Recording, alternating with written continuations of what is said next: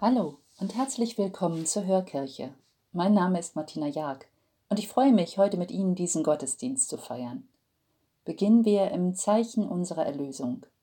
Im Namen des Vaters und des Sohnes und des Heiligen Geistes. Amen. Wir haben in dieser Woche alle Heiligen und aller Seelen gefeiert. Gerade im November bewegt uns die Frage nach Tod und Sterben. Als Christinnen und Christen hoffen wir auf ein ewiges Leben, ein Leben nach dem Tod. In diesem Gottesdienst wollen wir uns in dieser Hoffnung bestärken lassen. Hören wir auf den biblischen Text dieses Sonntags aus dem Lukasevangelium im 20. Kapitel. In jener Zeit kamen einige von den Sadduzäern, die bestreiten, dass es eine Auferstehung gibt, zu Jesus und fragten ihn: Meister, Mose hat uns vorgeschrieben, wenn ein Mann, der einen Bruder hat, stirbt und eine Frau hinterlässt, ohne Kinder zu haben, dann soll sein Bruder die Frau nehmen und seinem Bruder Nachkommen verschaffen. Nun lebten einmal sieben Brüder. Der erste nahm sich eine Frau, starb aber kinderlos. Dann nahm sie der zweite, danach der dritte und ebenso die anderen bis zum siebten. Sie alle hinterließen keine Kinder, als sie starben. Schließlich starb auch die Frau. Wessen Frau wird sie nun bei der Auferstehung sein? Alle sieben haben sie doch zur Frau gehabt. Da sagte Jesus zu ihnen, die Kinder dieser Welt heiraten und lassen sich heiraten. Die aber, die gewürdigt werden, an jener Welt und an der Auferstehung von den Toten teilzuhaben, heiraten nicht, noch lassen sie sich heiraten. Denn sie können auch nicht mehr sterben, weil sie den Engeln gleich und als Kinder der Auferstehung zu Kindern Gottes geworden sind. Dass aber die Toten auferstehen, hat schon Mose in der Geschichte vom Dornbusch angedeutet, in der er den Herrn, den Gott Abrahams, den Gott Isaaks und den Gott Jakobs nennt. Er ist doch kein Gott von Toten, sondern von Lebenden. Denn für ihn leben sie alle. Frohe Botschaft unseres Herrn Jesus Christus.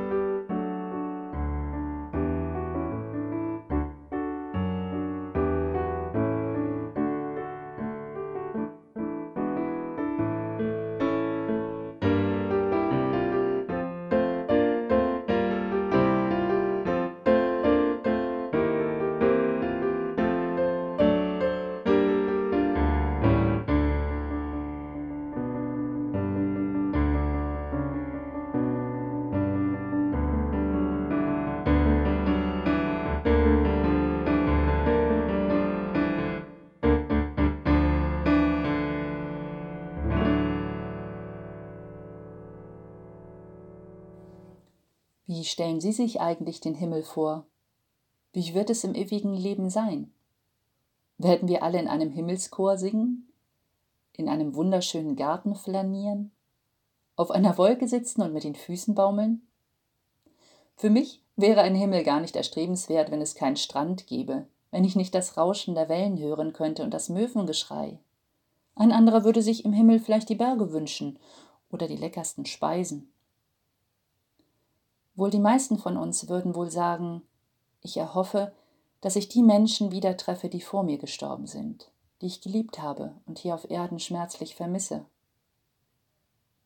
Und natürlich denken wir, dass im Himmel endlich Gerechtigkeit und Frieden herrschen, dass Hunger, Ausbeutung und Krieg ein Ende haben werden. Ein paradiesischer Ort, ein Ort in der Nähe Gottes.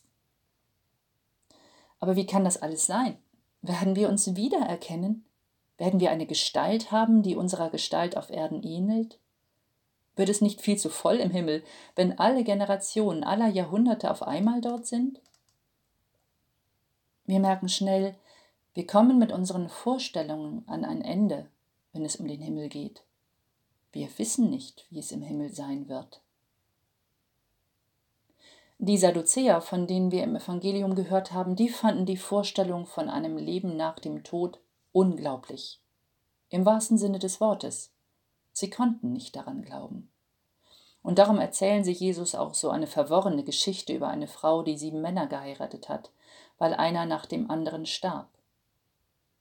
Sie erzählen Jesus das nicht, um wirklich eine Antwort auf die Frage zu erhalten, wie es im Himmel sein wird, denn in ihren Augen ist klar, nein, ein Leben nach dem Tod kann es gar nicht geben. Und ein bisschen kann ich sie verstehen, denn oft fällt es mir auch schwer, an ein ewiges Leben zu glauben. Kann ich wirklich fest darauf vertrauen? Niemand hat einen Beweis dafür. Und entspricht die Vorstellung an ein ewiges Leben nicht nur unseren eigenen Wünschen? Natürlich möchten wir, dass mit dem Tod nicht alles zu Ende ist. Wir sehnen uns danach, dass etwas bleibt, dass nicht alles vergänglich und damit auch sinnlos ist. Jesus sagt, denkt an die Begegnung Mose mit Gott am brennenden Dornbusch. Sie kennen die Erzählung, in der Mose nach Gottes Namen fragt und die seltsame Antwort erhält, ich bin der, ich bin da. Wir glauben an einen Gott, der mit uns geht, der uns durch die schwersten Abschnitte unseres Lebens begleitet, der immer für uns da ist, in der Wüste unseres Lebens, in den schmerzvollen Dornen. Viele Erzählungen im Alten Testament sprechen von dieser Erfahrung. Sollte dieser Gott im Tod plötzlich nicht mehr für uns da sein? Sollte seine Liebe zu uns mit dem Tod enden? Und Jesus erinnert daran, dass Mose Gott am Dornbusch als Gott Abrahams, Isaaks und Jakobs vorgestellt hat. Ein Gott, der eine Geschichte mit uns hat. Jesus sagt, Gott ist doch kein Gott der Toten, sondern der Lebenden. Ein Gott des Lebens, der seine Beziehung zu uns nicht mit dem Tod aufkündigt. Denn die Liebe endet nicht einfach. Liebe überdauert, Liebe überwindet Grenzen. Und wenn ich das schon von menschlicher Liebe sagen kann, dann umso mehr von der Liebe Gottes. In der Offenbarung heißt es, und ich sah einen neuen Himmel und eine neue Erde, denn der erste Himmel und die erste Erde sind vergangen, und das Meer ist nicht mehr. Gott wird seine Schöpfung erneuern, eine Schöpfung, in der er die Tränen der Menschen trocknen wird, in der er in ihrer Mitte wohnen wird. Eine Welt, in der der Tod keine Macht mehr hat, es keine Verletzungen, keine Unterdrückung gibt. Jesus sagt auch, dass es bei Gott viele Wohnungen gibt, und die Bibel spricht von einer herrlichen Stadt auf dem Berg, von einem Festmahl. Und immer wieder weist Jesus darauf hin, dass das Himmelreich schon hier auf Erden nahe ist wo Menschen lieben, vergeben, barmherzig sind. Manchmal kann ich das hier auf Erden auch so empfinden, als einen Vorgeschmack auf den Himmel. Und ich wünsche mir und Ihnen sehr, dass uns diese Hoffnung trägt, vor allem wenn wir mal Angst vor Schwerem haben. Ja, und ich glaube an einen Gott, der mich aus dem Tod befreit, der uns auferstehen lässt. Ich glaube an einen Gott des Lebens.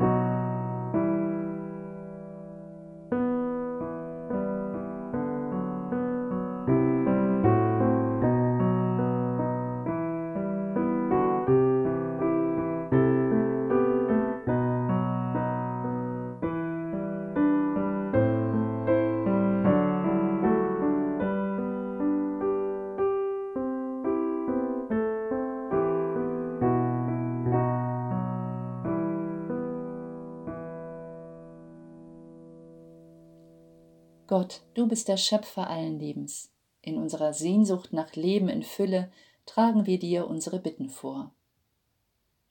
Wir bitten dich für alle Menschen, die vom Tod bedroht sind, für alle Menschen in den Kriegsgebieten, für die Verfolgten, für alle Kranken und Hungernden. Sei du ihre Hoffnung und verlass sie nicht. Du Gott des Lebens, wir bitten dich, erhöre uns. Wir bitten dich für alle, die nicht an ein ewiges Leben glauben können, für alle Zweifelnden und Verzweifelten. Sende ihnen Menschen, die Zeugnis von ihrer Hoffnung geben.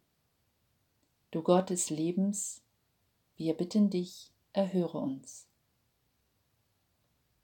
Für alle Verstorbenen, lass sie erfahren, dass du ein Gott des Lebens bist, der nicht am Ende ist, wo wir an Grenzen stoßen. Schenke ihnen unvergängliches Leben in Fülle.